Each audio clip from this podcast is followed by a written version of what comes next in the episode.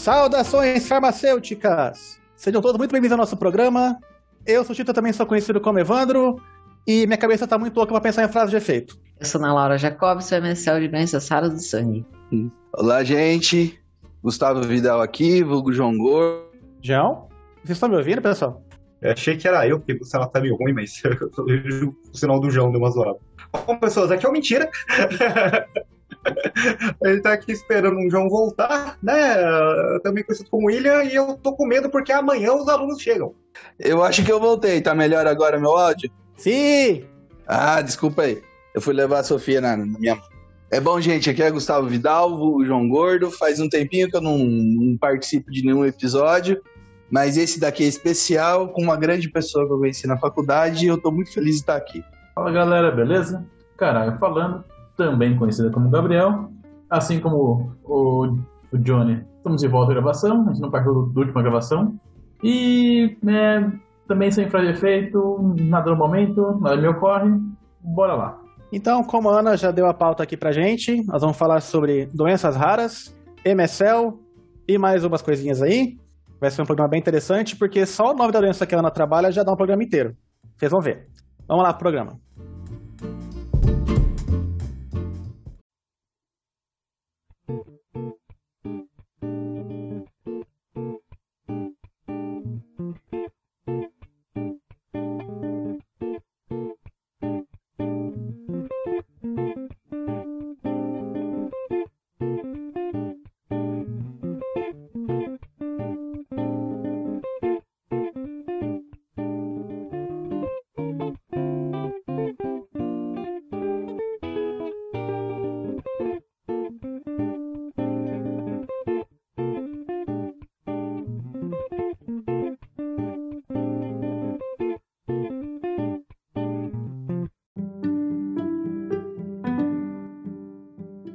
Ana, você podia se apresentar para a gente então, contar a sua trajetória, de onde você veio, para onde você vai, do que se alimenta, como vive? Fica à vontade, querido. Valeu, gente. É, bom, obrigada pelo convite. É um prazer estar aqui. Estou muito honrada que tem pessoas que não estavam antes, vindo antes, né? Tipo o João e o, o senhor NASA, do William. Ainda bem, que, ainda bem que a minha mulher tá dormindo, senão ela já ia estar aqui falando: Meu Deus, deixa eu conversar com o cara da NASA né? Senão ia ter outro programa. Não, a gente grava isso também. Caralho, Chiquita, obrigado pelo convite. É, muito, muito feliz mesmo, viu? É, bom, é falar um pouquinho da minha carreira, né? Então, eu sou farmacêutica, né? Formei com esses meninos lá na USP. Depois eu fiz doutorado em farmacologia na Unicamp. Terminei o doutorado, fiz o meu primeiro pós-doc na Universidade de Alberta, no Canadá. É, depois voltei para o Brasil, fiz mais dois pós-docs lá na USP, em Ribeirão também. É, sempre trabalhando com metaloproteases. E depois eu saí do meio acadêmico, comecei a ser assessora científica em um plano de saúde. Depois eu passei para um, um, hospital, onde eu fui é, coordenadora do Centro de Ensino e Pesquisa. E agora, finalmente, eu estou na indústria farmacêutica como MSL é, mais especificamente MSL de doenças raras do sangue. E eu trabalho hoje com a púrpura trombocitopênica trombótica adquirida, que como o Evandro brincou, né, só isso daí já dá o programa todo. É, costumo brincar que pro meu processo seletivo foi falar três vezes rápido a, a, o nome da doença e já passava. Mas não, não foi simples assim. Realmente eu não consigo falar nenhuma vez na que a gente estava conversando aqui antes, sem chance. Então, eu acho que faz parte da sua pergunta isso, no, do, do seu processo seletivo mesmo. É, mais ou menos isso. É igual, eu, mas para mim sempre foi fácil, né, o Chita, que o meu nome sempre foi muito comprido, então eu já falava que quando eu era criança, para ganhar ponto na, na prova era só escrever meu nome inteiro. já, já, já, já, já saí com os pontos na frente já. seus pais já estavam pensando lá no futuro quando você ia trabalhar com púrpura trombocitopênica trombótica adquirida. Ah lá, ó, já pode pegar meu lugar, eu tenho que tomar Não. cuidado. é, é, que na verdade ele tá lendo, né? É por isso que ele falou desse jeito. De fato. E ele já fala rápido, né? Então, na verdade, ele falou até um pouco mais devagar do que o normal dele. É. Necessário, porque senão não dá certo. E agora, bom, desse que você contou aí, desse final, é uma pergunta que todo mundo fica muito interessado, né? É a pergunta nossa do milhão. Que é como é que você conseguiu migrar da academia para a indústria? É, bom, é, é, é, realmente uma pergunta do milhão e ela não tem resposta, né? Eu acho que muita gente procura conversar com outros MSLs, né? Pessoas para quando quer fazer essa transição de carreira. E eu acho que as histórias elas são sempre muito diferentes, até porque eu mesma já conversei com vários MSL quando eu estava nessa é, toada de, de tentar virar MSL. No meu caso, foram quatro anos tentando ser MSL. Foi uma jornada longa, né? E, e, assim, já desisti de ser MSL várias vezes. Então, não existe um, uma fórmula mágica, sabe? É, eu, eu, por exemplo, Uh, no, meu, no meu caminho para ser MSL, eu tomava vários negativos que era você não tem né, conhecimento na, do meio corporativo, aí depois eu comecei no meio corporativo, aí eu não tinha experiência em indústria farmacêutica, né? Então era, é, cada hora era uma, um ponto de, de, de, de, de negativas, né? E eu sempre busquei tentar resolver essas, essas negativas. É, por exemplo, é, tentei sair do meio acadêmico para qualquer coisa que fizesse sentido que pudesse ser corporativo. Então eu fui, né, é, virei assessora assim nesse plano de saúde. E lá eu comecei a ter então é, as minhas primeiras experiências com outras áreas, porque por mais que no meio acadêmico a gente faça trabalho colaborativo, né, a gente se, é, trabalhe na, no, no, laboratório, a gente preste contas para a FAPESP, então a gente tem um pouquinho de noção é, da, de, de como é que funcionam as coisas, mas meio corporativo ainda assim é, é, mais complexo, né? Tinha que lidar com jurídico, tinha que lidar com marketing, tinha que lidar com coisas que é, são diferentes do nosso dia a dia no meio acadêmico. E aí é, continuei tentando ser MSL, fiz algumas entrevistas, não ia para frente. Aí eu tentei um, um, passo a mais, que era entender um pouco de pesquisa clínica, porque algumas pessoas falavam, ah, se você souber de pesquisa clínica, talvez você né, consiga ir para a pesquisa clínica da indústria e aí depois você vira MSL. Então, tentei ir para a parte de pesquisa clínica e virei coordenadora do centro de ensino hospital. E lá eu, eu realmente aprendi muito mais, porque eu fazia pesquisa básica na, na faculdade, né? É, enquanto estava no meio acadêmico. É, e aí eu tive é, um, monte de experiência sobre uh, as, as legislações, regulações, né? CONEP, Anvisa, é, Alcoa, né? Coisas que eu não, não, não era tão, é, tão dentro, né? Eu sabia mais do, do, do comitê de ética com os animais, né? Então, aprendi bastante. E aí eu continuei né, buscando uh, ser MSL. E eu acho que o que é mais importante, além da gente entender é, o que o MSL faz mesmo, se é para a gente ou não, é a gente ver os nossos contatos. E aí eu falo assim, é muito legal a gente conversar com outros MSLs, outras pessoas que têm o cargo que a gente gostaria de ter, para a gente entender se aquilo é para gente, né? Se a gente quer, a gente entender o dia a dia, entender a história, entender o que ele fez. Mas é, eu já conversei com gente que entrou direto da universidade, já foi direto como MSL, já teve gente que foi da pesquisa clínica para MSL, e não tem uma, um segredo, né? Por isso que essa é a pergunta do milhão. Mas eu acho que bastante importante é a gente entrar em contato com as pessoas que se relacionaram com a gente de alguma forma real, assim, sabe? De quem fez faculdade com a gente, quem trabalhou com a gente no momento, fez aula de inglês com a gente, sei lá, né?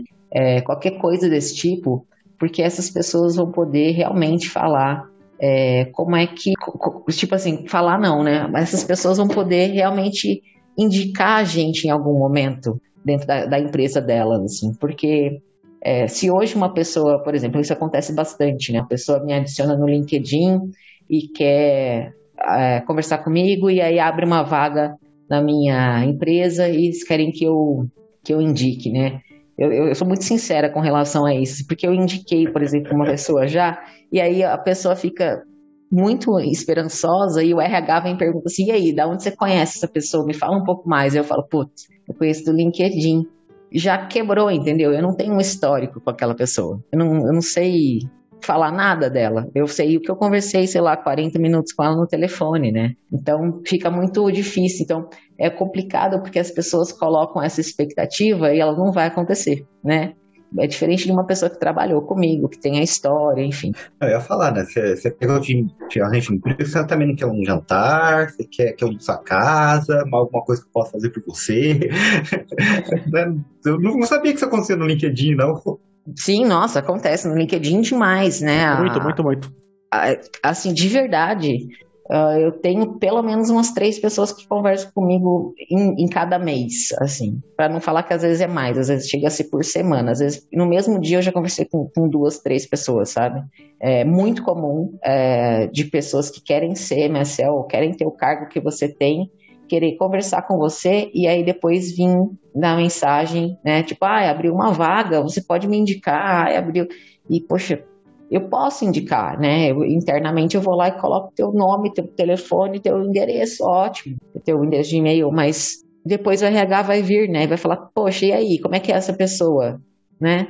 E eu não tenho nada para falar dela. Então, é, fica desgastante para mim, junto com o RH, para mim com as pessoas, né? Então, eu acho que o, o buscar contato com as pessoas que estão nas indústrias, né? É, que você realmente conhece, vai te ajudar muito mais do que buscar contato com pessoas que você não conhece. O não conhece serve para você entender um pouco mais sobre aquilo que você quer fazer no futuro, né? Poxa, eu quero ser MSL. Será que MSL é exatamente o que eu acho que é? Porque todo mundo me falava MSL são conversas científicas com líderes de opinião. Puxa, lindo, né? É assim, e todo o resto, né? Todo o resto que um MSL faz, tudo que a gente tem de, que a gente tem que fazer, que a gente tem meta, que a gente tem que entregar, tudo isso ninguém fala, né? Então, quais são as, as, as tristezas de ser um MSL, né? Quais as dificuldades de ser um MSL? Todo mundo sabe, ah, MSL ganha bem, MSL tem conversas científicas, nossa, eu quero muito ser MSL. Né? Então, e isso foi o que. É, era, era essas duas frases, o MSL ganha bem, o MSL tem conversas científicas, que era o que me chamava atenção, né? Te entendo perfeitamente. É. Peraí, você já tiveram minha atenção no ganha bem. Agora fale um pouco mais, porque assim, esse negócio de, negócio de ciência, eu nunca vi ninguém pôr no ganha bem junto. Então, tipo, né? se puder dar mais detalhe, se puder dar mais detalhe, hoje eu já interessei também. Não, tô brincando. Viu, mas eu só tô imaginando aqui, imagina eu, eu sou eu a pessoa que peça esse favor pra Ana, né? Aí, aí o pessoal da RH pergunta, viu, mas você conhece ele? O que ela tem a falar de mim, eu acho que não é muito bom. eu acho que não vai rolar. Você conhece ele? Sim, mas não quero falar. Deixa pra lá. Mas você pode me falar mais a respeito? Poxa, moça, não posso. Não posso. Reserva de falar, mas segue silêncio. Contrata ele. Mas vai ser legal.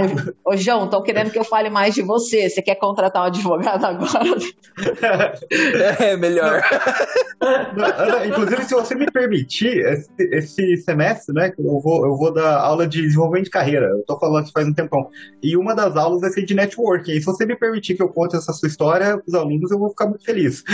Fica à vontade, mentira. Porque. Tá. Cara, isso é de verdade, assim, é muito importante você ter networking. Eu acho que o mais importante de todas as coisas da faculdade, assim, tudo que você faz na sua vida é você manter boas relações. Isso é 100% verdade, né? É, não vai, não, não, é uma pessoa que vai te colocar dentro de uma empresa porque, ai, você conhece fulano, então você está dentro. Não, né? E, mas, pô, tem, os caras recebem, sei lá, na minha vaga, 240 currículos para a vaga de MSL. Foi quando eu entrei, foram 240, né? Como é que você se destaca naquele meio, né? Pô, se tem alguém dentro da universidade, que, da, da, do lugar que te conheceu na universidade, né, que te conheceu num trabalho antigo, que consegue te referenciar, fala assim, pô, eu, eu trabalhei com essa pessoa, eu realmente estudei com essa pessoa. Isso ajuda, ajuda você a virar um destaque no meio dos outros, né? É, só que isso não te garante nada, né? E assim, e, e muitas vezes é, as ajudas nesse campo, assim, elas vêm de pessoas que não eram tão próximas de você na universidade. Não vai ser seu melhor amigo da universidade que vai te colocar, sabe? Não vai ser o seu melhor amigo no emprego antigo. Vai ser uma pessoa que trabalhou com você em algum momento, sabe? Cruzou a tua vida e falou, puta, essa pessoa é boa para essa vaga, ela tinha esse perfil. E aí ela te indica. Eu, por exemplo, eu, eu entrei é, como MSL por uma indicação, né? Eu já tinha me inscrito, mas eu consegui essa indicação. E no meu emprego anterior, em que eu eh, trabalhava lá no Centro de Ensino e Pesquisa, eu também contratei uma pessoa, né? Ela que foi indicada por mim. Né? A gente contratou uma pessoa que foi indicada por mim, que tinha trabalhado comigo no, no emprego anterior. Eu lembrei dela, falou que abriu a vaga, eu falei, nossa, a cara dessa pessoa. Ela estava trabalhando e a gente eu, foi atrás dela, sabe? Eu falei assim, ó, oh, vai abrir isso, isso, isso. Você, você tem, você tá afim? Sabe? É o teu perfil. Como é que você tá aí? Você tá gostando tal? Ah, tá. Então vai abrir a vaga, vê aí, sabe? Porque eu lembrei, eu falei assim, pô, por que, que eu vou trabalhar com uma pessoa que eu não conheço, que eu posso trabalhar com uma pessoa que conhece, que entrega bem, que, que trabalha bem, que é dedicado, sabe? Então essas coisas acontecem, assim, elas vêm na nossa cabeça, né? Então, é, e assim, e é muito interessante você deixar falado para as pessoas que te conhecem que você quer fazer aquilo, porque aí sim, imagina, abre uma vaga e eu falo, pô, é o João, cara. O João queria fazer isso, ele me falou, é o perfil dele, vou chamar ele para trabalhar comigo, né? Então, é, isso funciona. Agora, se eu não souber que o João quer, pô, ele pode ter o perfil, mas né, nunca vou saber. Principalmente para quem está fazendo transição de carreira, porque é, existe esse, esse espaço né, de, de distanciamento, assim. Então, quem está na indústria não está nem sabendo que o cara que está meio acadêmico quer sair de lá né? Então é legal a gente deixar claro, sabe? Eu sempre deixei claro, desde quando eu iniciei a minha busca na transição de carreira, de que eu queria ser MSL. E aí todo mundo sabia. Gente, é, não, sabia o que era MSL antes da gente começar esse podcast. Ah, eu, eu vou falar, a primeira vez que eu ouvi MSL, esse termo MSL, foi no nosso churrasco de 10 anos de formado que você falou, não, eu quero ser MSL. Eu quero ser MSL. Eu falei, que porra é essa, irmão? Aí que eu fui atrás e é o que eu vi. E é você que me introduziu nesse mundo, viu, Ana? Lá no nosso churrasco de 10 anos. É, já, faz, faz um tempinho. já faz um tempinho, mas não vamos falar muito desse aí, que a idade bate aqui, o meu botox não tá em dia. Viu, minha, minha barba já tá nascendo é. fio branco já na barba. Ah lá, é. que, que, tristeza, gente.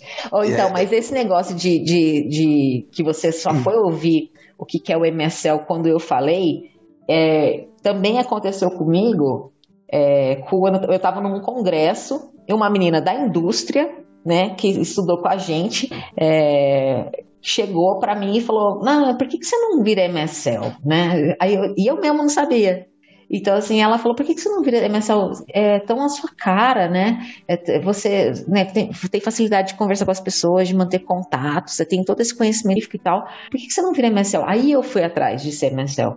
Então, é, é, é interessante. Só que aí, com o passar do tempo, todo mundo descobriu o MSL, né? E aí todo mundo quer ser MSL agora. E essa é uma outra coisa que eu queria falar aqui. Porque todo mundo sabe do MSL, mas, por exemplo, eu entrei na indústria farmacêutica como MSL porque era exatamente o que eu sabia que podia ter na, na indústria que eu podia entrar, né? E hoje, dentro da indústria, eu vejo tantas outras é, é, tantos outros departamentos, tantas outras funções, tantas outras coisas que, cara, são muito legais sabe? Tem umas que eu não quero fazer de jeito nenhum. Penso, meu Deus do céu, jamais faria isso. Isso acontece. Mas tem coisas que eu faço, caramba, sabe? Eu acho que eu gostaria de fazer isso aqui mais do que ser o MSL. Então, o MSL, para mim, por exemplo, hoje, ele foi uma porta de entrada. E eu fui conhecendo outras outras coisas dentro da, da, da indústria, sabe? Que a gente não sabia, porque a gente escuta muito MSL, MSL, MSL, ah, porque eu quero MSL, MSL. E aí hoje eu vejo tantas outras coisas, sabe? E hoje, por exemplo, eu estou tentando no meu desenvolvimento é, né, individual, no meu PDI, eu botei outra coisa, eu quero ser outra coisa. Então hoje eu sou MSL, só que eu tô com um olhar em outra área já, sabe? Eu, eu, quero outra área dentro de Medical Affairs, e aí eu já estou buscando me desenvolver, né, para chegar é, nessa, nessa outra posição. Então, eu acho importante a gente ver é, como o MSL é muito divulgado, mas busquem ver outras opções, conversem com outras pessoas que estão na indústria que tem outras, outras funções, sabe? É regulatórios, medical operations, enfim, é, tem, é, farmacovigilância, tem muita coisa que, que, é, que, que é feita dentro da indústria que às vezes a gente se encaixa mais do que ser o MSL que a gente tanto escuta, sabe? Acho que isso é bastante importante, assim, para as pessoas saberem, porque às vezes a gente se agarra na ideia do MSL e na hora não é, né? Não é o que a gente gostaria, existem outras coisas.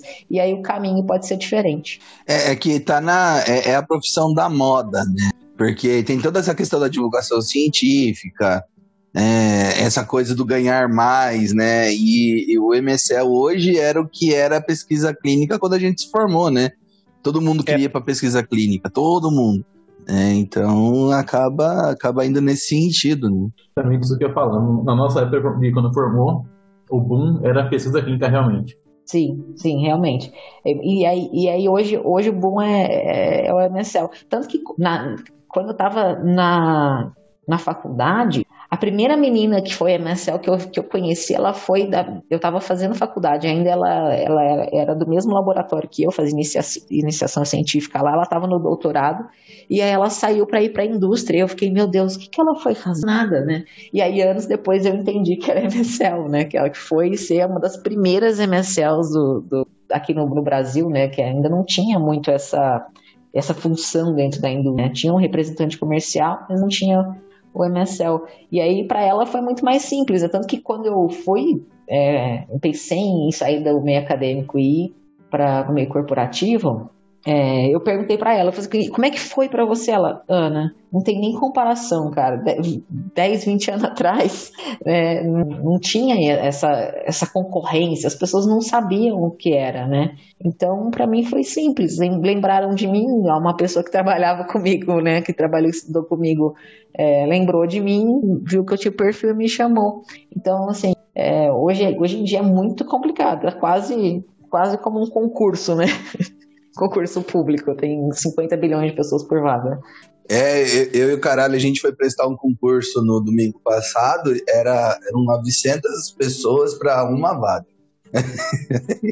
É, é, loucura. Exatamente. É loucura. É loucura. É que isso também não quer dizer muita coisa, né? Tipo, pode ter 900 por vaga e, enfim, é, ter três pessoas preparadas, né? Porque tem muita gente que vai e nunca estudou nada, tem muita gente que nunca nem, nem se atentou para o assunto, né? Para o próprio MSL, tem muita gente que não é nem da área, né? Então, se eu puder dar umas dicas para pessoas que querem ser MSL, é, eu vou fazer isso. É, vejam as áreas que mais pareçam com o que você trabalha, né? Eu acho que já te ajuda bastante a ter um, um, pelo menos uma identificação com a área, né? Eu trabalho com doenças raras do sangue. Eu antes eu trabalhava com pesquisa clínica em hematologia, é? E antes disso eu trabalhei com cardiologia. Então eu sempre fiquei ali, né? nesse nesse meio assim de cardio, hemato e todo o meu trabalho desde a iniciação científica foi com metaloproteases. E hoje eu trabalho com uma doença que está relacionada com uma, é uma, com uma metaloprotease, de certa forma, né? Uma, uma, uma molécula que, sua parte, tem uma metaloprotease.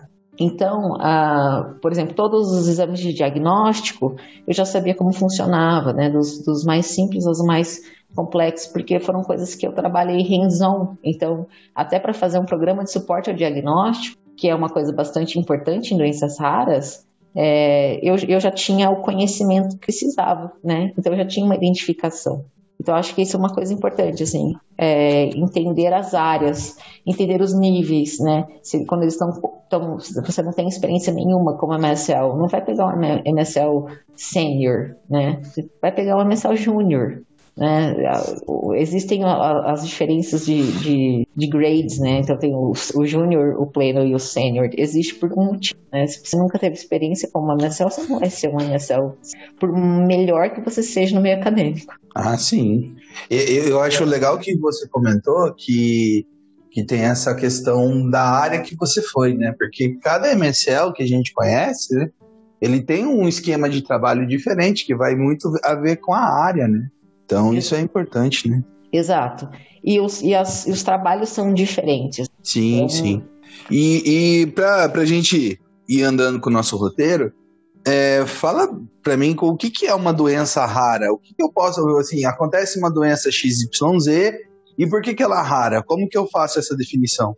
Ela é rara pela incidência, né? São, são doenças que acontecem com menos frequência. Então, hoje, é definido, né? Uma doença rara é uma que acontece em 65 pessoas para cada 100 mil, né? Então vai dar 1,3 para cada 2 mil pessoas. Uh, existem as doenças ultra raras, que elas acontecem 1 para 50 mil pessoas. A doença que eu trabalho, a gente não tem um registro no Brasil, né? Mas a gente tem um registro global que ela é de 1 a 2 por milhão. Então você imagina que milhão, uma, um milhão de pessoas precisam existir para que em um caso a gente tenha. Então, o problema maior de uma doença rara é que ela é muito difícil de ser é, encontrada, né? E ser diagnosticada, porque não está no dia a dia do médico. O médico não pensa.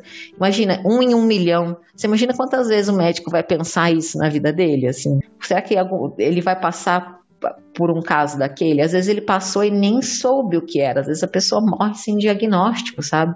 Porque é, é raro.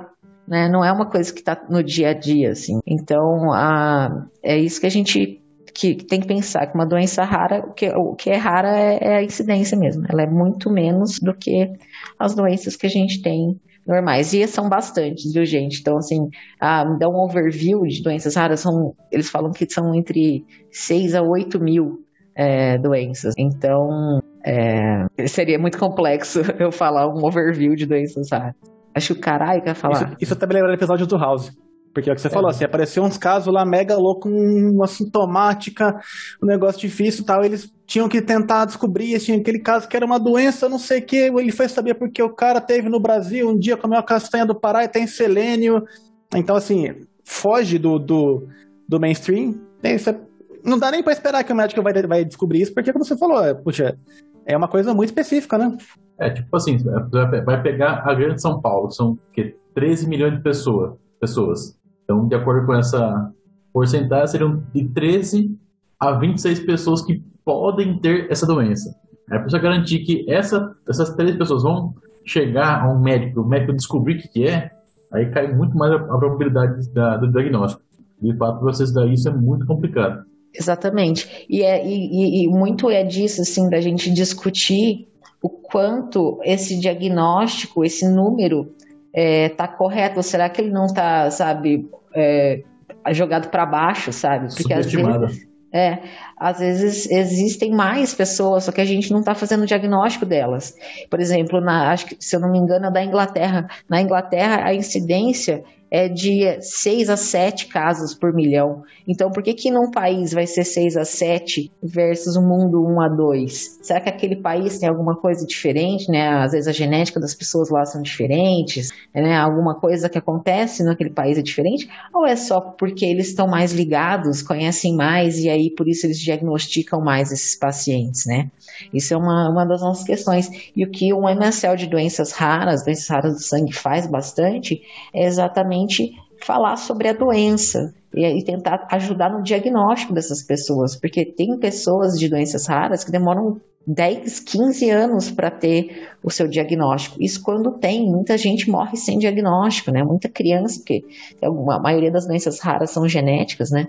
E aí muitas crianças morrem sem diagnóstico porque não deu tempo, né? A criança tendo um monte de coisa e o médico fala assim, nunca vi isso, nunca vi isso. Né? Então, por isso que é bastante importante a gente é, falar sobre as doenças, explicar e buscar explicar como é que é feito o diagnóstico, quando suspeitar daquela doença e ajudar para que essas pessoas sejam diagnosticadas mais rápido, porque elas tenham maior chance de tratamento.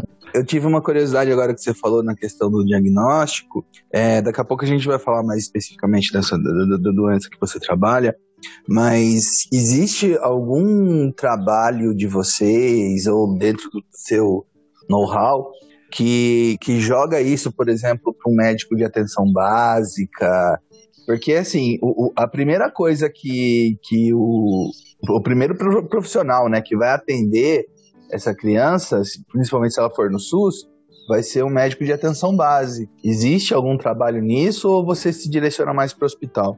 João, eu vou falar, eu vou falar sobre a minha doença, tá? Porque a minha doença não vai, ela é uma emergência. Eu não posso falar, como eu disse, né? São até 8 mil doenças raras, então é, seria muito difícil para mim falar de todas. Então, se eu for falar pela minha, né? É, a minha é uma doença de emergência né? É, o, o, o, paciente chega no, no, no pronto atendimento, né?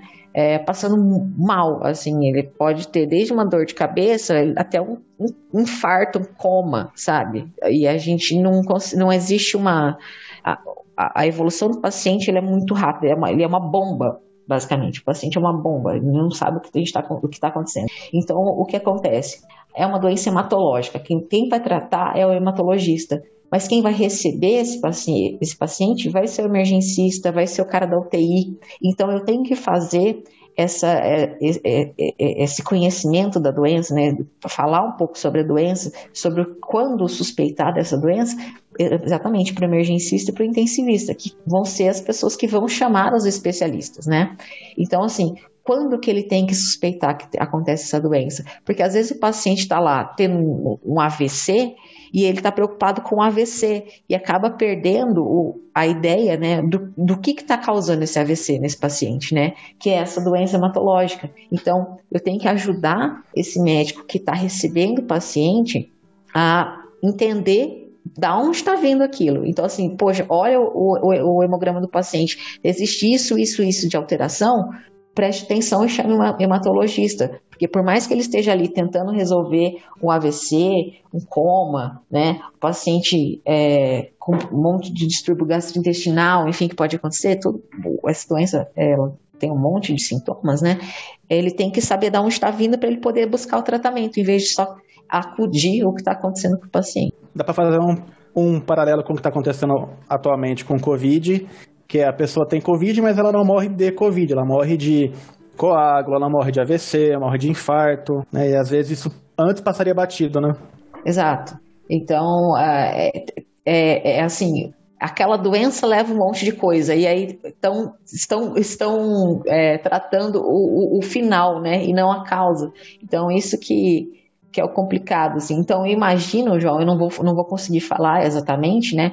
Mas eu imagino que existe esse tratamento com os clínicos gerais, com os, com os médicos de base, para que eles consigam ver, né, as, as alterações que esse paciente possa ter para chamar os especialistas, né, para indicar os especialistas, porque aí sim o especialista tem um pouco mais de conhecimento naquela doença rara, né? Então o que a gente tem que falar é, é é que a gente tem que saber que existe essas, essas doenças e saber quando suspeitar. É que algumas doenças elas são tão complexas que é, é até difícil de achar o especialista e até o especialista não sabe direito, né, como é que funciona, porque o paciente às vezes dependendo da doença é, na, no meu caso, é hematológica, então fica mais fácil, mas tem algumas doenças que aparecem vários sinais diferentes, vários sintomas diferentes, e aí vão ser vários especialistas que precisam olhar em conjunto aquele paciente para chegar no diagnóstico.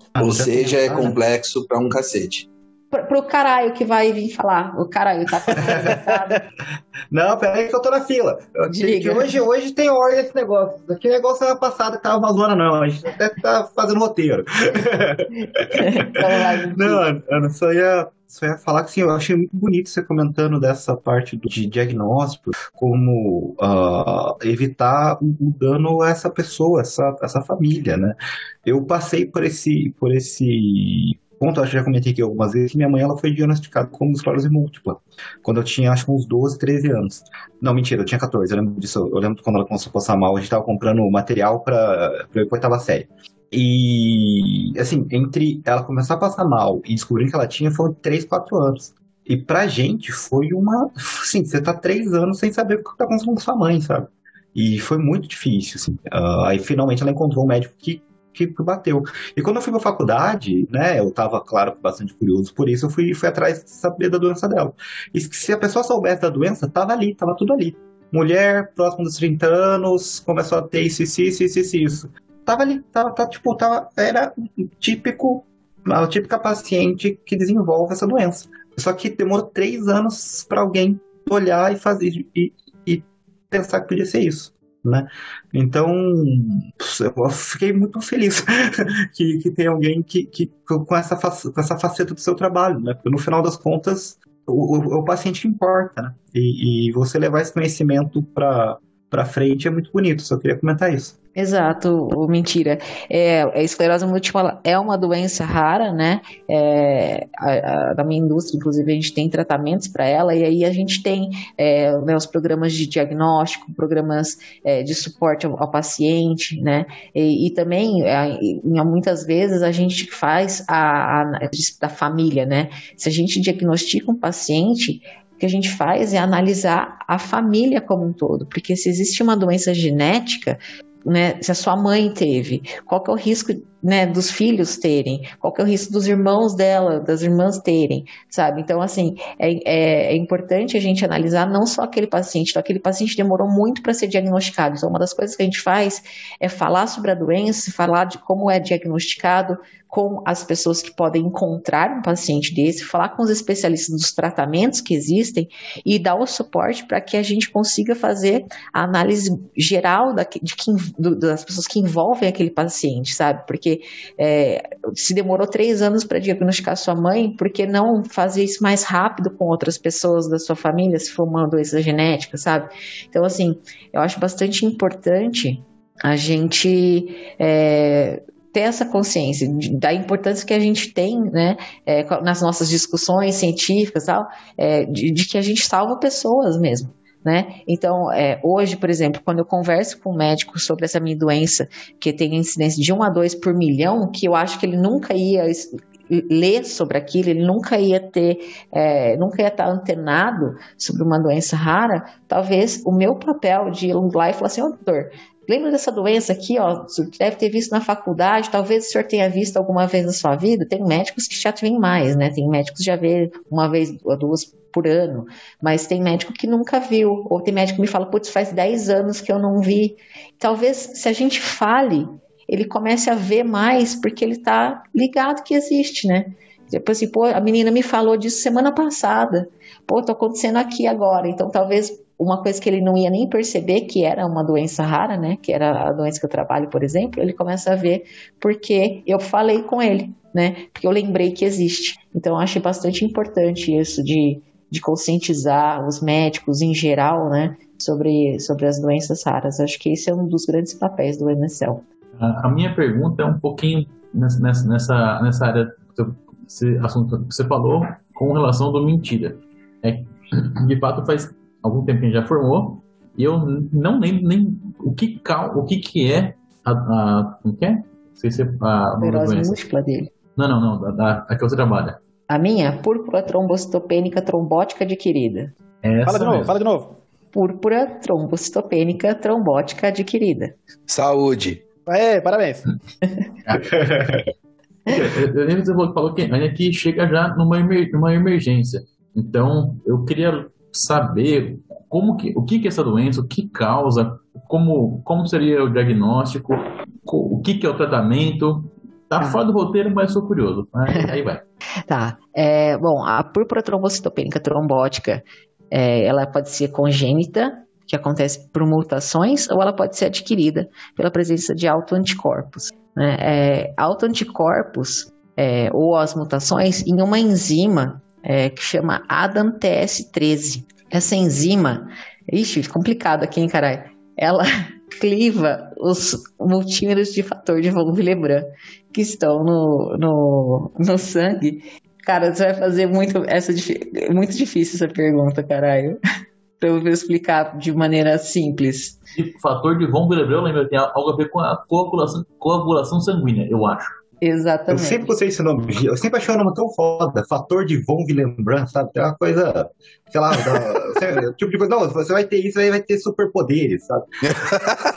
É, eu, eu tenho que pensar, gente, como é que eu vou explicar isso de uma maneira muito, muito, muito simples. Enfim, é, essa, essa doença, bom, vamos lá. A púrpura trombocitopênica trombótica adquirida, ela acontece pela presença de autoanticorpos contra uma enzima que vai lá e quebra fator de Willebrand, que basicamente é, é, forma umas cordas, assim, uns, ele vai formando uns cordões dentro da circulação, eles ficam enoveladinhos, mas na microcirculação eles se desenovela e viram umas, umas cordas grandes. Assim. Essa enzima ela vai lá e quebra essa corda em pedacinhos menores. Se ela está é, inibida, seja por autoanticorpos ou por mutações, ela não consegue quebrar esses cordões. E aí esses cordões vão, vão, vão criando trombos, né? Vai formando trombos dentro da, da circulação, da microcirculação.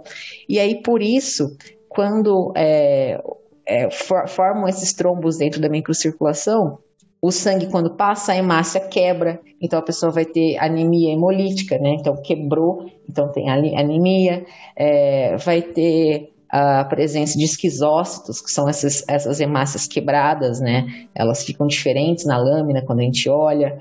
É, vai dar isquemia tecidual, e isso que vai levar é, as pessoas a terem todos os problemas, podem ser desde uma dor de cabeça até é, AVC e, e, coma, né? pode ter problema cardíaco, é, pode ter problema renal, enfim, dependendo do órgão acometido, e pode acontecer em muitos órgãos, é, mas é, enfim, é, é, é, essa doença, o, o, que o médico tem que olhar é se o paciente tem plaqueta baixa, porque o que acontece? Quando é, o fator de von Willebrand está desenovelado, né, então quando ele vira essa corda, ele agrega plaquetas. Então, a plaqueta é, vai lá e, e, se junta nessa corda. Então, por consumo, como você tem um monte dessas cordas desenoveladas, as plaquetas estão grudando tudo lá, e aí então cai o número de plaquetas. O paciente tem uma, uma plaquetopenia bem forte, assim. Então, o paciente pode ter sangramento porque não tem a plaqueta.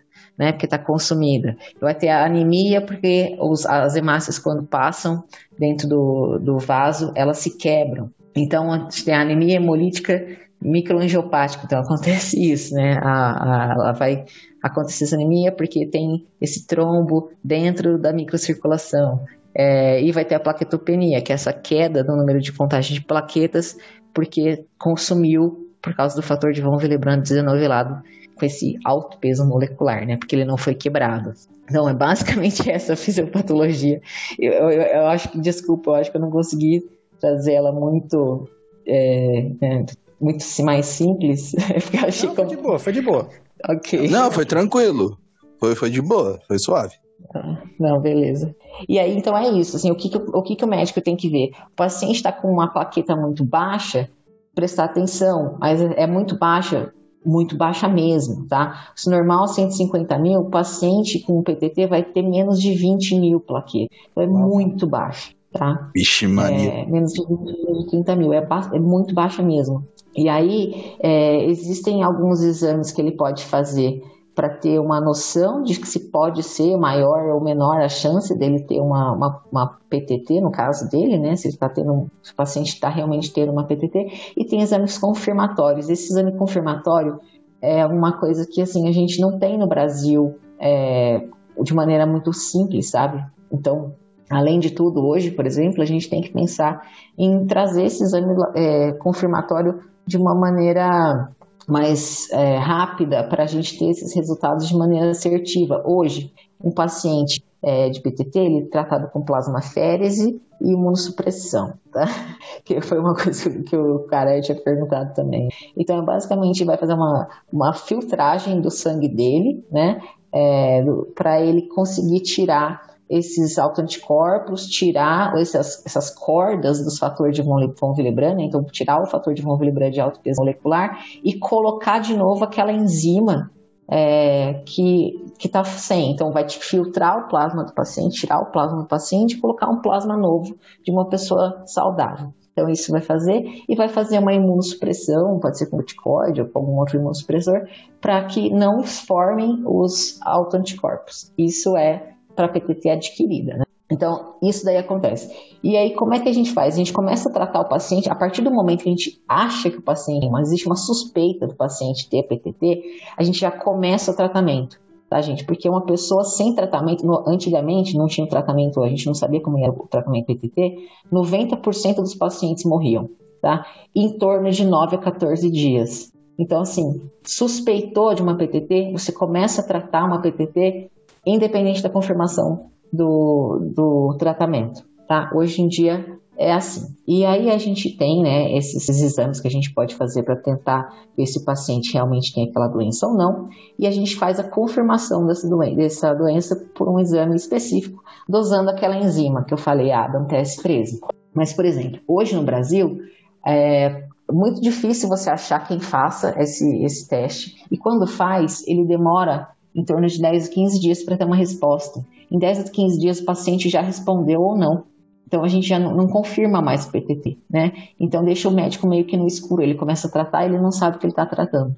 O que a gente tem que fazer hoje é conseguir fazer com que aqui no Brasil a gente tenha essa resposta em 24, 48 horas, para o médico saber se ele está tratando uma PTT. Mas ele começou a tratar achando que é, mas ele não precisa esperar o paciente mais uns 5, 6 dias, 7 dias para ver se o paciente está respondendo ou não aquele tratamento e aí pensar em outra doença, sendo que ele poderia ter a resposta em 24, 48 horas e confirmar ou não. Então hoje é uma, um dos problemas no Brasil é esse. É, essa enzima que quebra o fator de von Willebrand, que é a metaloprotease, você falou que é do seu estudo na parte do doutorado e mestrado. Isso, isso ela, ela é uma metaloprotease com desintegrina. Então, ela é uma desintegrina e uma metaloprotease tudo junto. Então, por isso que eu sabia como é que funcionava, né? Porque para fazer o teste, ou é uma ELISA, é, ou é um frete, né? Porque aí a, a metaloprotease vai quebrar é, as duas enzimas de fluorescência que mudar a ressonância entre elas. Então, é, isso eu, eu trabalhei, eu, por exemplo, trabalhei com frete no Canadá com um grupo que foi ganhador de prêmio Nobel, né? Exatamente por trabalhar com essa metodologia. Tá Sensacional, hein? é, eu queria perguntar é, qual é a sobrevida do paciente com esse tratamento? Hoje, o tratamento. Hoje. É, hoje, tá. Hoje, um paciente é, que tem PTT e tem o tratamento correto, né, de, usando plasmaférese e imunopressão, que é o tratamento que a gente tem hoje no Brasil, é, ele tem uma sobrevida uh, de 10, 10 a 20% de, de mortalidade, então é, 80 a 90% dos pacientes sobrevivem, né? E durante a vida deles, eles podem ter novos episódios de PTT. Então, o paciente que teve PTT, ele vai ter que pensar sempre que ele pode ter novamente. Pode ser que nunca aconteça, tá? Pode ser que aconteça daqui 15 dias, pode ser que aconteça daqui um ano, pode ser que aconteça daqui 30 anos. Então ele sempre tem que é, ficar atento, a família tem que ficar atenta. E alguns lugares aqui no Brasil, inclusive, estão fazendo um cartão do paciente, que é a partir do momento em que ele tem uma PTT, ele leva um cartãozinho no bolso, né, na, na carteira, porque se em algum momento ele tiver dor de cabeça, tiver os primeiros sintomas, né? As púrpuras na pele, então as manchinhas roxas na pele que podem acontecer, a partir do momento que ele começa a sentir que ele começar a ficar preocupado, ó, tá acontecendo alguma coisa para não é normal, ele já vai no hospital e já leva aquele cartãozinho para que o médico que atenda lá saiba que esse paciente já é um paciente que já teve esse episódio, para a gente conseguir tratar esses casos mais rápido.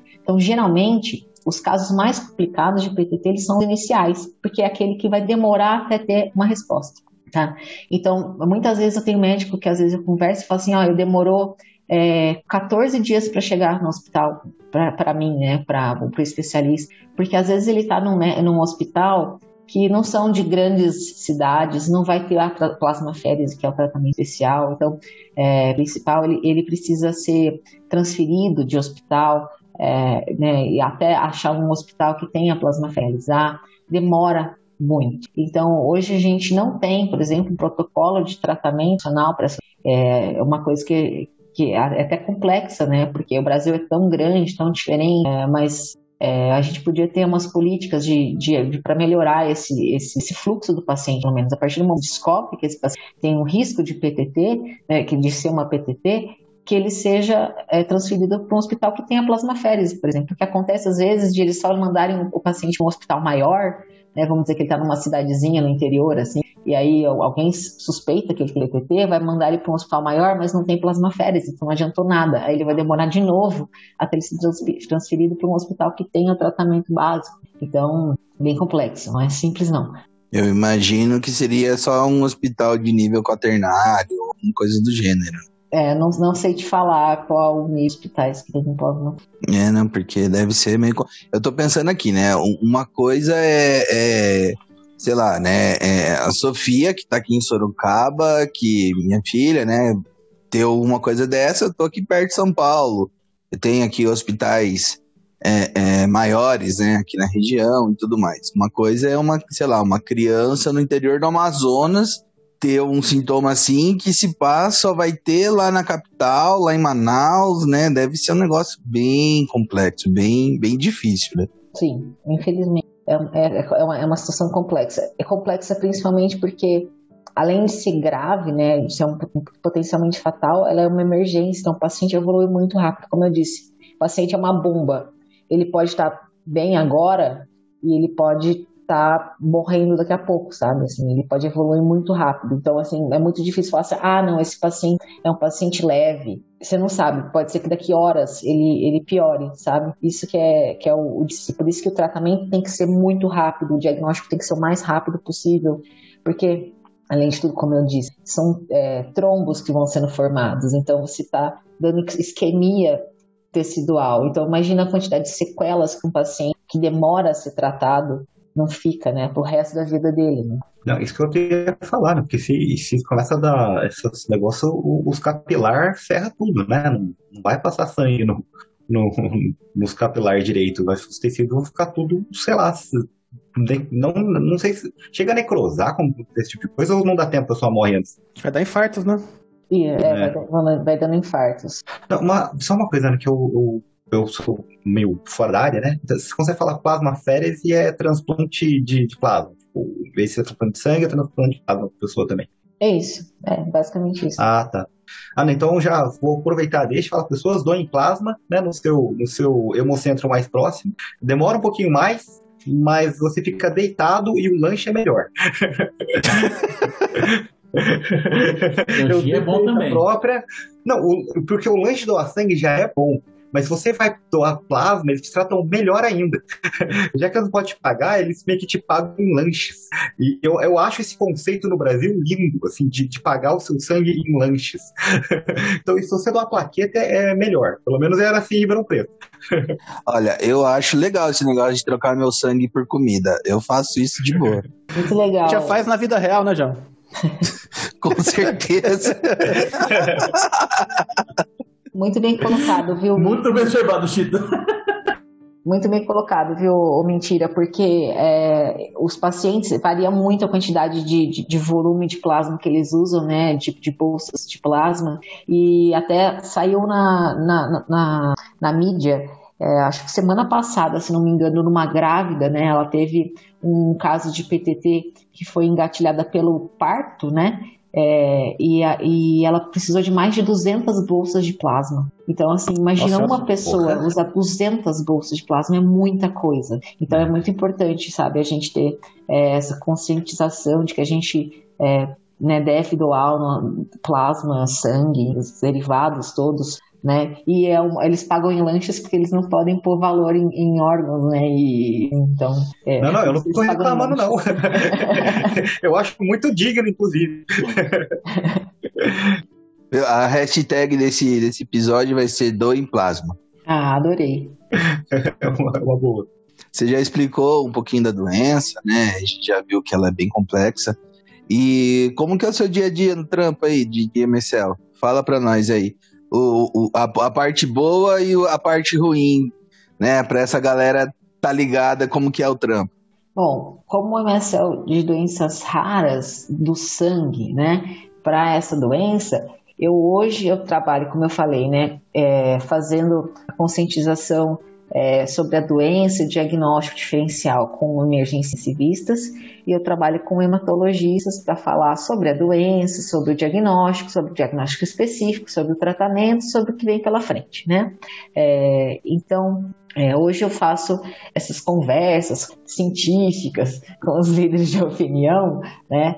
É, mas por ser uma doença rara, a gente não fica só é, líderes de opinião, até porque é, às vezes fica complexo de achar um líder de opinião. Muito fácil falar um líder de opinião em oncologia, sabe? Então, eu até ia falar um aqui, mas melhor deixar. Não quero envolver o nome de outras pessoas. Mas, é, por exemplo, muito fácil, me vem à cabeça de uma maneira muito fácil Agora, de uma doença rara, você imagina quem vai ser a pessoa que vai falar, eu sou, eu sou especialista nessa doença rara, se ele vê uma, duas vezes por ano, sabe?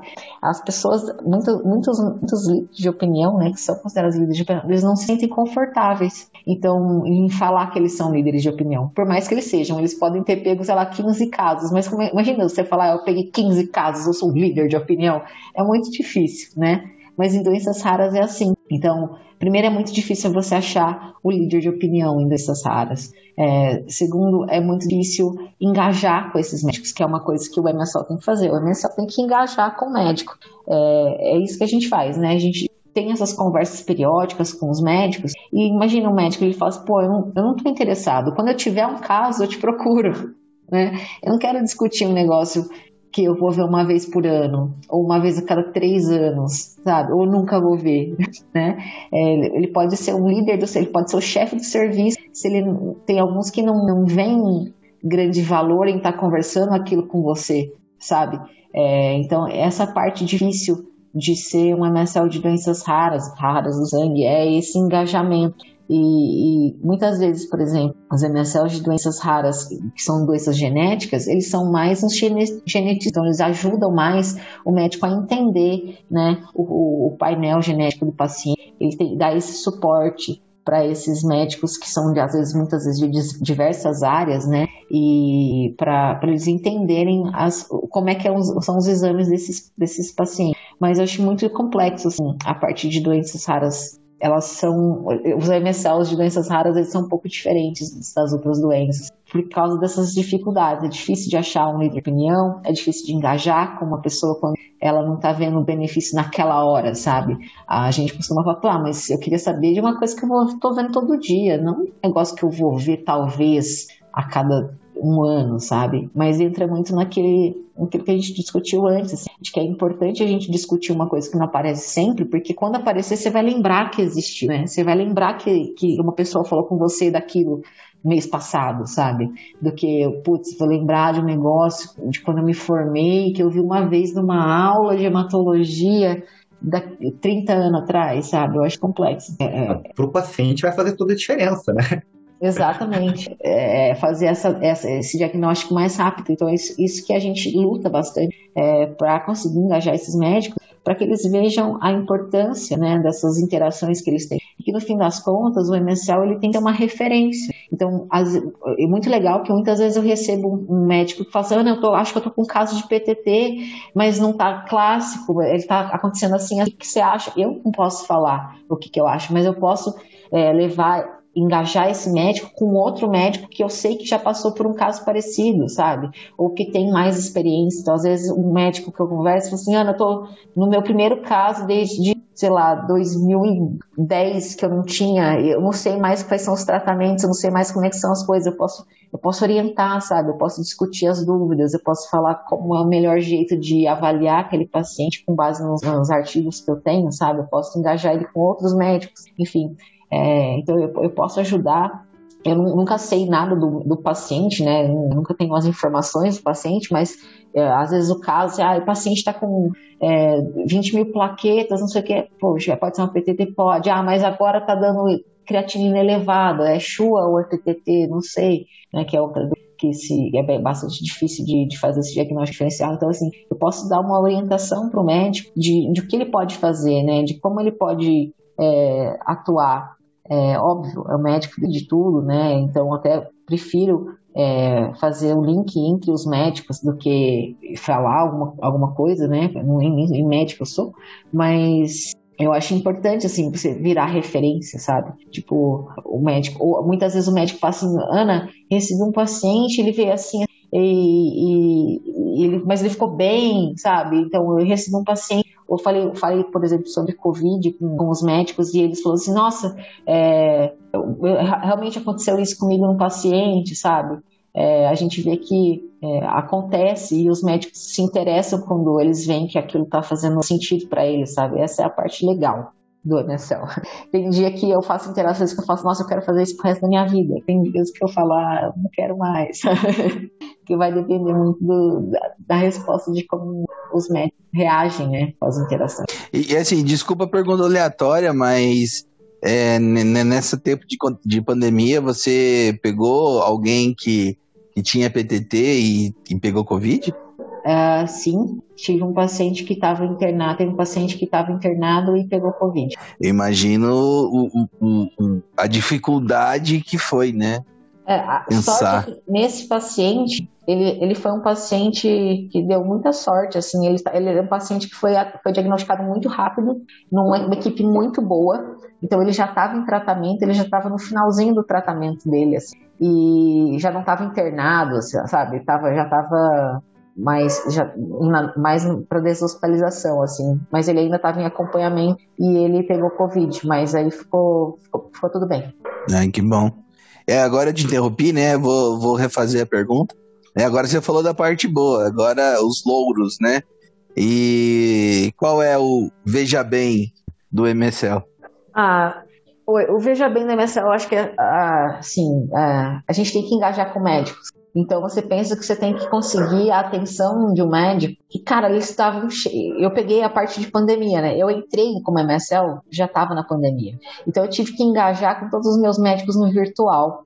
Que era uma coisa que primeiro eles não queriam, depois eles gostaram, depois eles saturaram, né? Ninguém aguenta Zoom mais, ninguém aguenta falar, né, por mensagem mais. Então, é, é, diferente de você pegar uma pausa do médico, que ele já ia fazer aquela pausa e você é, sei lá, almoçar com o médico, tomar um café com o médico, é diferente. É, então eu tive que fazer todos os meus engajamentos no virtual. Então isso já foi complicado. E como eu disse, os caras estão cheios de coisa. Meu, eu peguei o auge da, da, da pandemia com médicos que estavam em linha de frente, porque os pacientes de Covid eles estavam trombosando, né? Então você imagina, eu, eu querendo a atenção de um hematologista né, muito bom, porque eles são líderes de opinião. Então, pegar o melhor hematologista de um hospital e querer que ele pare para falar comigo, enquanto tem, sei lá, 20 pessoas internadas na UTI para a responsabilidade dele. Então, é, essa parte é complicada, sabe? Você tem que entender que o médico, ele, ele, a prioridade dele é o paciente, é o ambulatório, né? Mas mesmo assim, eu tenho que fazer, a minha prioridade é fazer o engajamento. Então, é, é muito assim, depender da, do médico, né? Que, de, de ter o tempo para falar com a gente, de, de, de ter a, a, né, disponibilidade de falar com a gente, de sentar e conversar. E para que essas interações sejam interessantes, sejam interessantes. Que essas interações sejam interessantes, é, ela tem que tem que conversar, não é só, né? Tipo, ah, joguei uma informação. Não, eu quero entender o que, que o médico pensa daquilo, eu quero conversar com o médico, eu quero né? É, não, não só falar, não é esse panfleto, sabe? Não é assim. Eu não, não sou força de vendas que está querendo vender um negócio, eu estou querendo construir o, o, conteúdo, né? Então, eu não sou a parte comercial, eu sou a parte médica. Então, eu preciso que o médico é, converse um pouco mais, né? é, me fale mais coisas, interaja mais, é, que ele tire as dúvidas dele, enfim. É, as interações são um pouco mais complexas. Só que a gente é cobrado por interação, né? A gente cobrado tem que ter uma meta de interações. Acho que vai variar muito a, da doença, do, do, tipo de, de MSL que é, da empresa e tudo, mas todo mundo tem metas, né? Tem umas mais fortes, menos, menos complexas, mas a gente tem meta, então muito complicado, né? É, no meio de uma pandemia, por exemplo, é você ficar pensando, nossa, preciso fazer tantas interações, tal médico não falou comigo. Então, essa parte é, é para se, se as pessoas têm problemas em, em chá de cadeira, acho, acho difícil o MSL, porque não vai ser naquela hora que ele marcou, né? Tipo, ah, o Marguerite marcou agora, tipo, ah, eu marquei 10 horas da manhã. 10 e meia ele não apareceu, você tava lá, né? E aí depois você vai ter que remarcar. Então essa parte é, é chatinha. O conselho é tem um livro, né? Sempre tem um livro com você, um podcast. Exato. Aproveitem e escutem o podcast com tem né? É, porque assim, é, é complicado. E, é, mas assim, é bom que às vezes a gente tem umas outras coisas para fazer, sabe?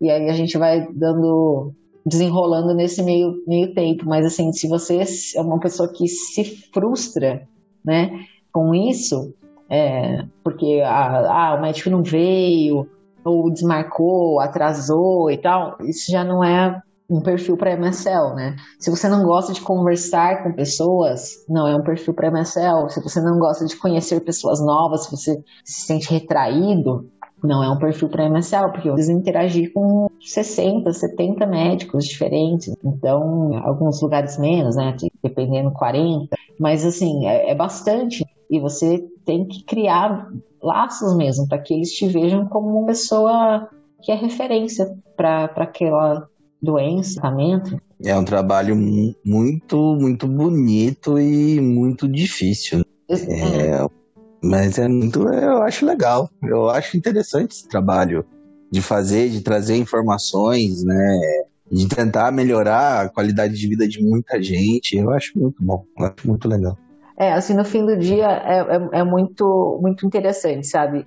É, bom, eu não tenho pacientes ainda, né? Meu produto não foi lançado ainda, então ah, eu, eu trabalho mais com, com a parte de, de falar um pouco sobre a doença, diagnóstico e tal. E só que quando a gente às vezes vê, sabe, é, alguns pacientes é, de doenças raras, por exemplo, os depoimentos, sabe, de, de, de como aquela, a, o tratamento melhorou e tal, isso, isso vale a pena, sabe? Você saber que de alguma forma você está é, ajudando um paciente a, a ficar bem, né, é, a, a, se recuperar, é, dar, uma oportunidade mesmo, né, uma, dar um gás, assim, eu acho bastante interessante essa parte, assim, de como o nosso trabalho se desenrola no.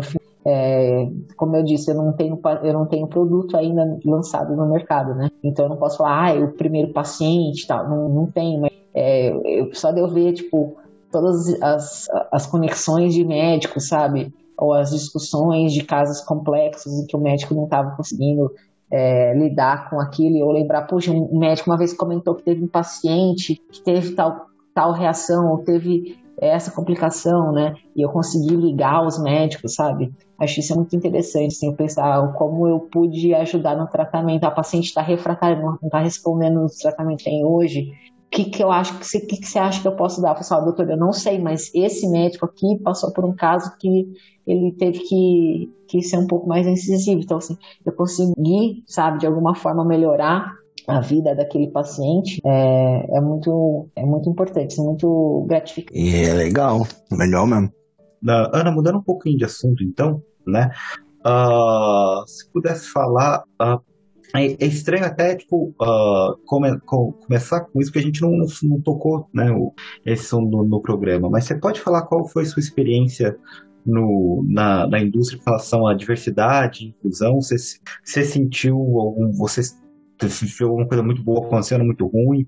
Como tem sido sua experiência nisso? Mentira, é, eu sempre eu sou muito entusiasta do, do diversidade e inclusão. E ter ido para o meio corporativo foi um negócio que me ajudou com um monte de coisa, sabe? Acho que do, do meio acadêmico a gente fica meio perdido, assim. Existem milhares de, de, de relatos de pessoas que sofreram assédio moral e coisas desse tipo, né? Que é muito triste. É, e acho que esse é, o, esse é o grande problema da pós-graduação, a gente não ter leis que protegem as pessoas, né? E a partir do momento que a gente vai para o mundo corporativo, né, muda as nossas perspectivas, a gente começa a ver que as coisas são um pouquinho mais uh, definidas, né? Tem mais respaldo.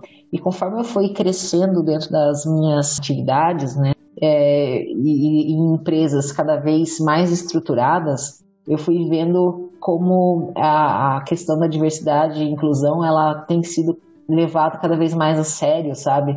E de que as pessoas estão é, sendo mais respeitadas. Então, hoje, por exemplo, o meu dress code exemplo, é, é, é do seu jeito.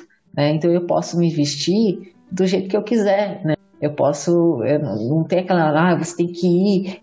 Eu já cheguei a trabalhar em empresa que você tinha que ir com a roupa preta, o sapato ou preto ou nude, o esmalte não podia ser colorido, a maquiagem tinha que ser é, muito básica, sabe? Hoje em dia eu trabalho com, com umas coisas assim, eu, todo mundo falava, ah, você tem tatuagem, eu tenho um monte de tatuagem, né, gente? Pra quem não me conhece, até porque é um podcast, vocês não estão me vendo, mas eu tenho sei lá, 40 tatuagens. Então as pessoas ficam, ah, você nunca vai arrumar um emprego no meio corporativo porque você tem tatuagem, sabe? Isso daí é um negócio que já não existe mais, né? E, por exemplo, eu, eu, eu, não, eu não comentei, mas eu comentei, né? Quando a gente começou, eu falei que, é, pro, pro William que que a, graças a Deus minha mulher estava dormindo, porque senão ela ia estar tá tietando o cara da NASA aqui.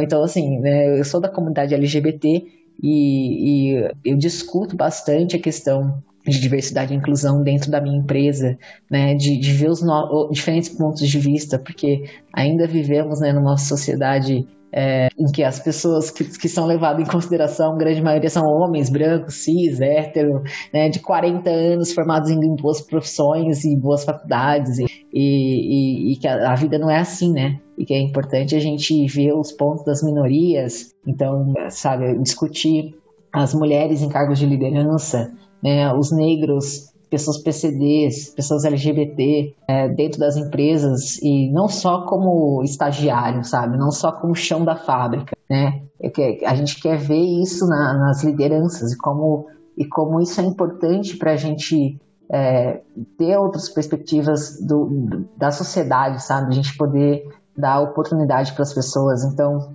eu hoje na minha empresa trabalho em três pilares né, de, de, diversidade e inclusão, então, discutindo bastante essas questões. Óbvio, eu tenho uh, local de fala na, na, questão LGBT, mas eu sempre uh, busco, né, a gente busca discutir é, a importância né, de, de, incluir outras pessoas e, de, e, dar o local de falas a essas pessoas e, e para a gente ver um pouco fora da nossa bolha. É bastante interessante ver quando a gente dá a oportunidade para essas pessoas falarem como a gente não pensa no que é diferente da gente. Então, às vezes é, eu estou em reunião e eu falo um ponto, as pessoas falam, mas por quê? Né? Quando a gente estava fazendo, a gente foi fazer um, um, tipo um censo da nossa, da nossa empresa, né? Para a gente ver o que, que a gente é, qual é a nossa cara, né? A, então a gente perguntava, por exemplo, se a pessoa trabalhava na sede, ou se ela trabalhava no campo. Porque, por exemplo, eu sempre via os MSLs eram todos bonitos, né? As meninas bonitas, cabelo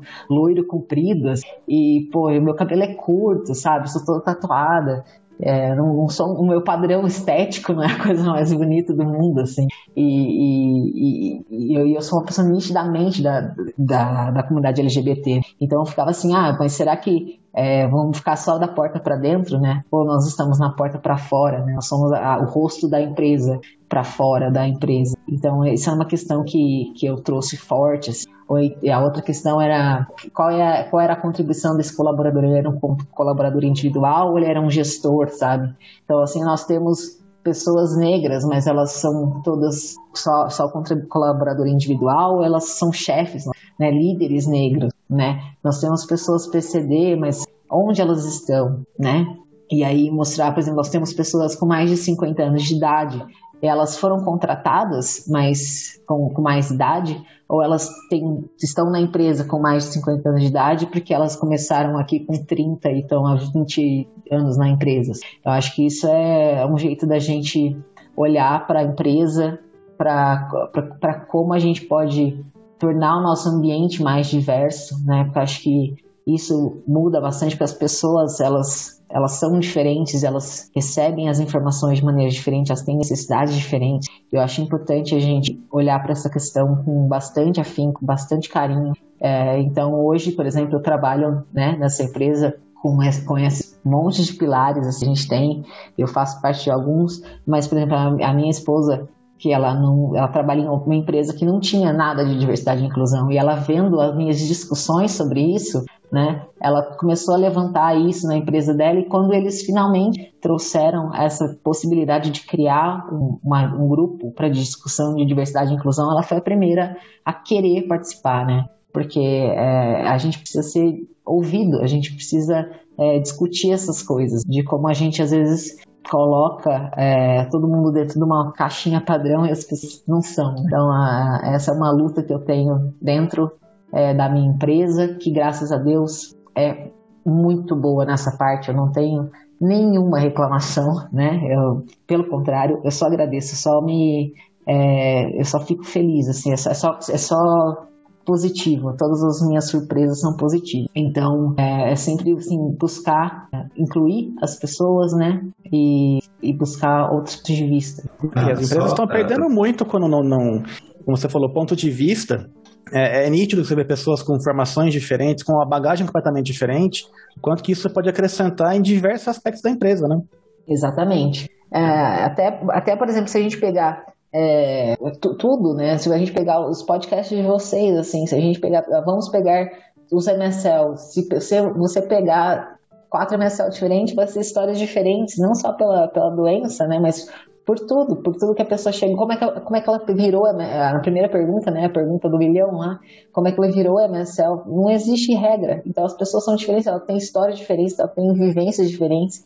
E, e, a gente não sabe de um monte de coisa até que as pessoas falem, né?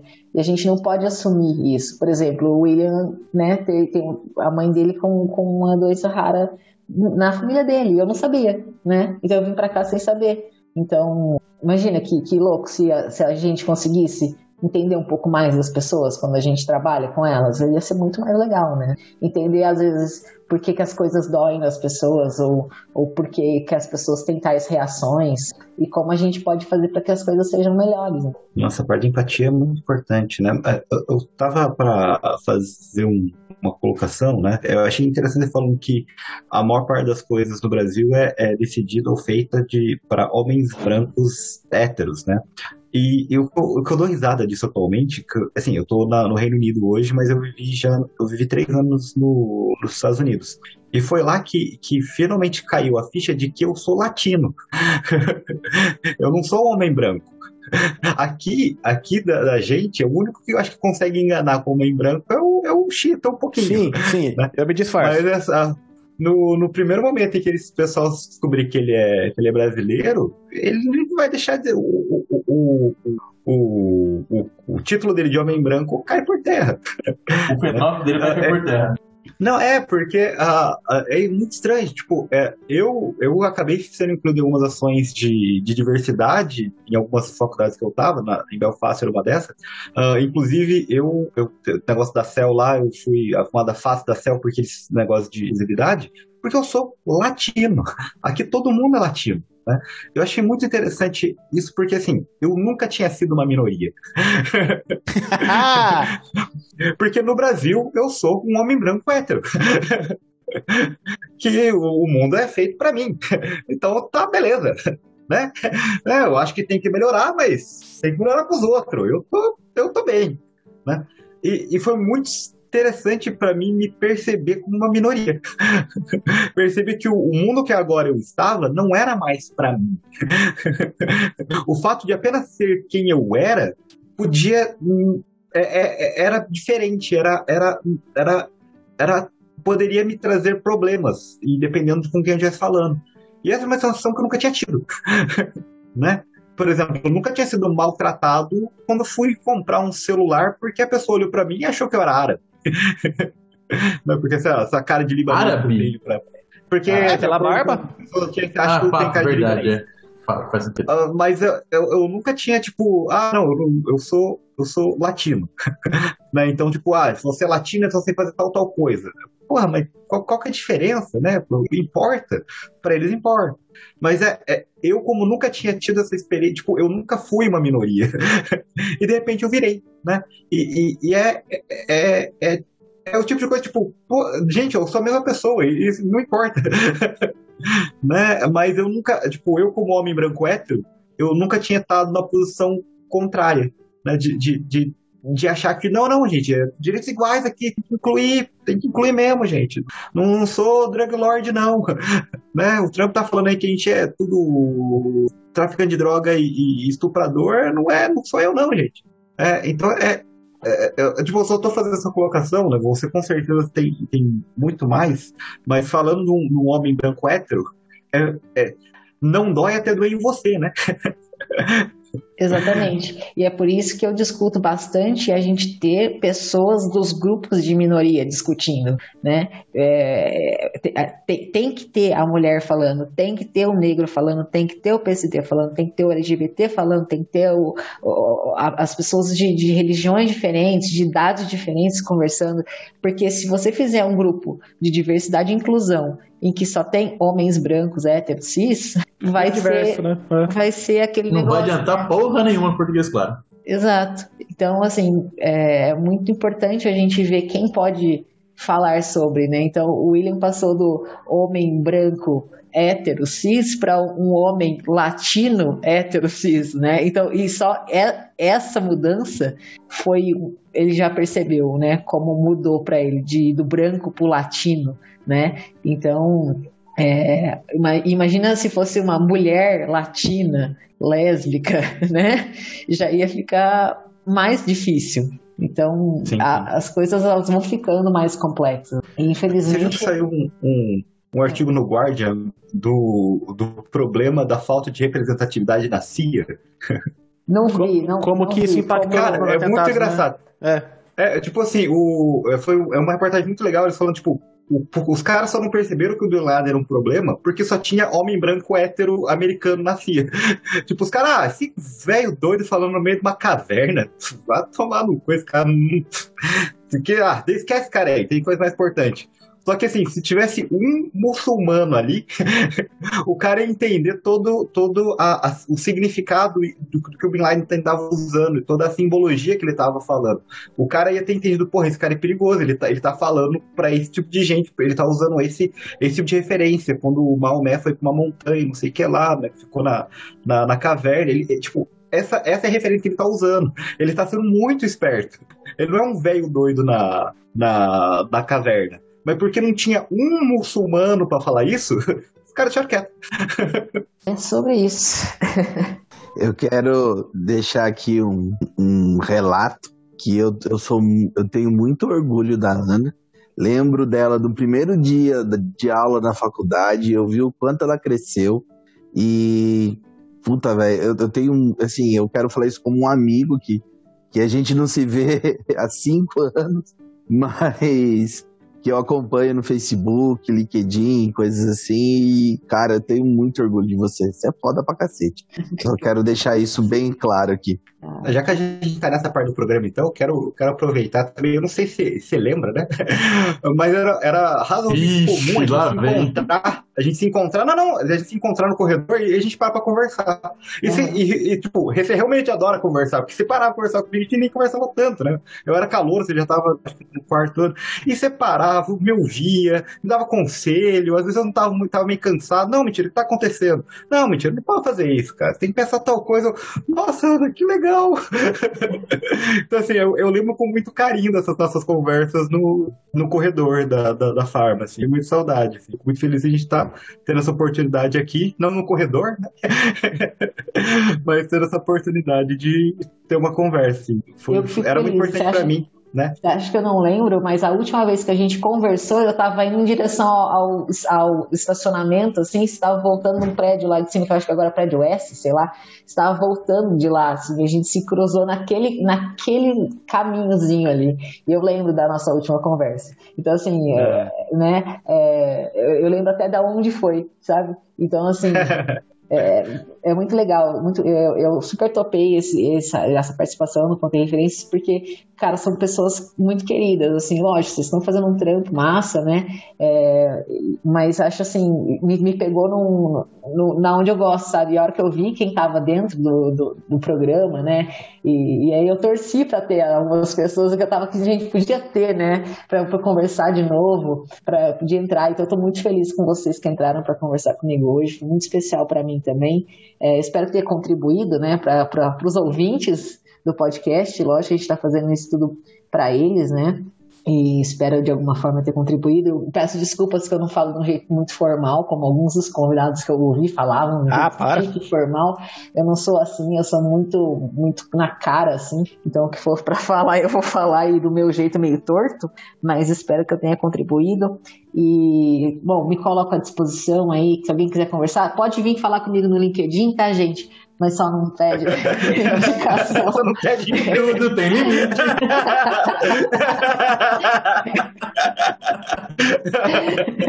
mas muito legal. Eu acho que de, de, vocês estão aqui, eu acho que só com o caralho que eu não conversei muito, eu acho que eu já estava bem no final da faculdade, já, na, já tava na loucura de buscar trabalho, né, de virar adulto, quando ele entrou. quando eu cheguei, cheguei, eu estava no quarto ano, eu acho. É.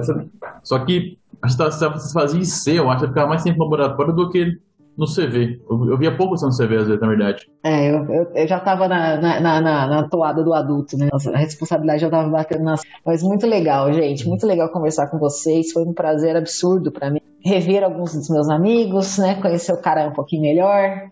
E isso foi estranho.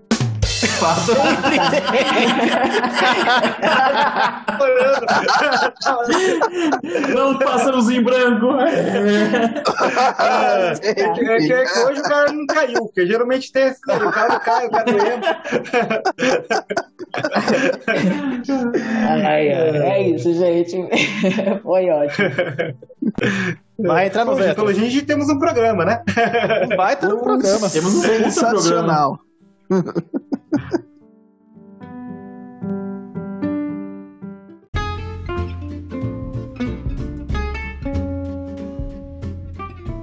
Saudações farmacêuticas! Sejam todos muito bem-vindos ao nosso programa. Eu sou o Tito, também sou conhecido como Evandro, e minha cabeça está muito louca para pensar em frase de efeito. Eu sou Ana Laura Jacob, sou MSL de doenças raras do sangue. Olá, gente. Gustavo Vidal aqui, vulgo João Gordo. João?